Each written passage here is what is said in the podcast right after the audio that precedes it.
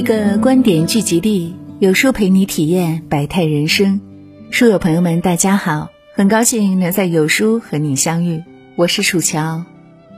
今天要和您分享的文章题目是：你吃饭的样子暴露了你的婚姻。如果您喜欢这篇文章，请在文末为我们点亮再看。传世经典电影《教父》里有个场景。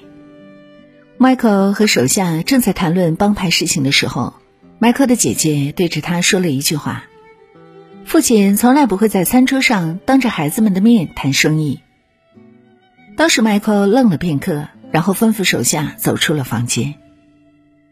初始看到这一幕颇有不解，直到后来迈克的父亲，也就是老教父科里昂亲口说：“一个男人可以在外面刀光剑影。”但餐桌是生活的圣地，只要你坐在家人面前，要做的就只有扮演好你慈父、好丈夫的角色，给家人温暖和幸福。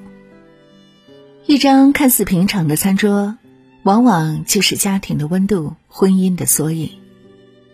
感情的真理不在别处，就寓居在一粥一饭的烟火气之间。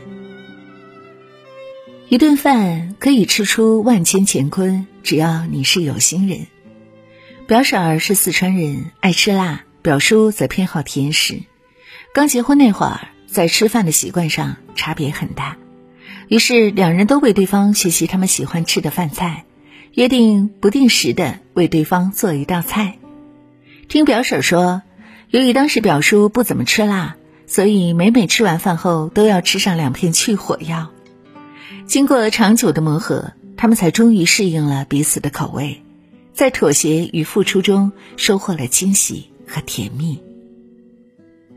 很多婚姻的破裂，并不是一方出轨或遭遇到大的变故，更多是从生活中的柴米油盐开始的，在琐碎中抱怨，在琐碎中失望，在琐碎中心死。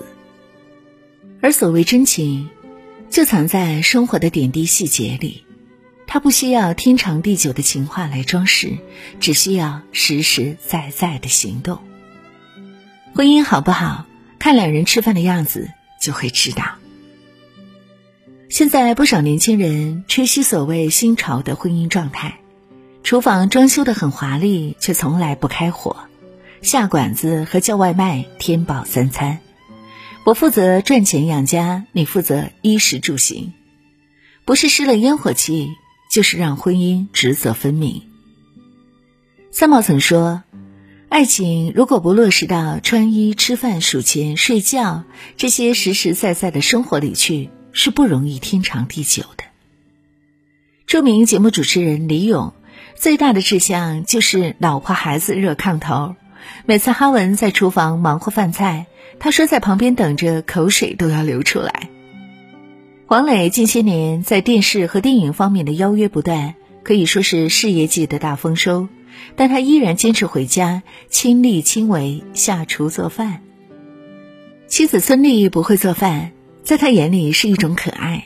孙俪怀孕期间，黄磊便专心的研究食谱，变着花样给她做好吃的，结果最后两人都胖了不少。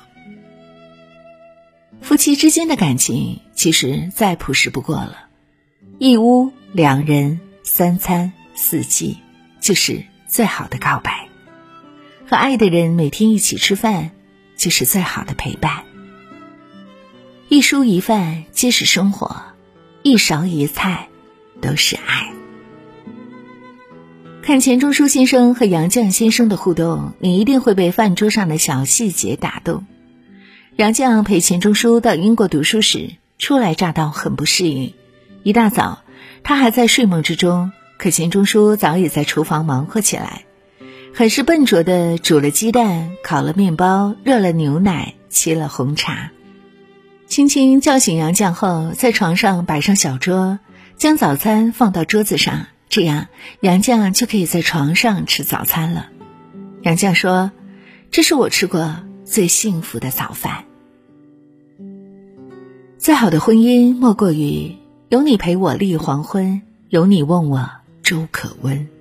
一生很短，找个能温暖你的胃和灵魂的人在一起吧，生活就会变得明朗又可爱。多年以后，也许会忘记不少婚姻的美好瞬间，但那个厨房里忙碌的身影却能够一直清晰。吃的是饭，暖的是心。林清玄说：“浪漫，就是浪费时间慢慢吃饭，浪费时间慢慢喝茶，浪费时间慢慢走，浪费时间慢慢变老。餐桌是烟火气，也是经营感情之所。婚姻中，并没有那么多大风大浪，一日三餐，便是休息。也许我们忙碌奔波一生。”只为找到一个能在柴米油盐的琐碎中相濡以沫的人，在餐桌前一起做菜，好好吃饭，认真相爱，长情到老，那样便足矣。好了，亲爱的伙伴们，这就是今天要和您分享的美丽文字。女人的一生从不轻松，成为了好女儿、好伴侣、好妈妈，而在成就自己的路上。却力不从心，在感情里总是自卑而被动，张嘴就是家长里短，总被说没有学识。究竟什么样的女人最招人喜欢呢？冷漠嫌隙，如何让另一半更加欣赏自己呢？推荐给你全方位提升女性力的好书，做有品女人，成就你的高配人生。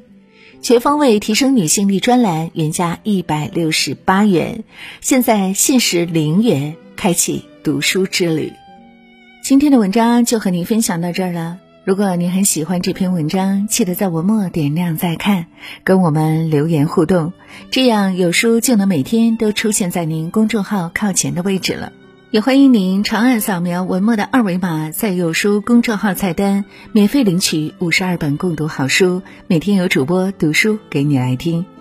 感谢各位的聆听和守候，我是楚乔，在中国沈阳，祝愿所有的朋友们平安健康。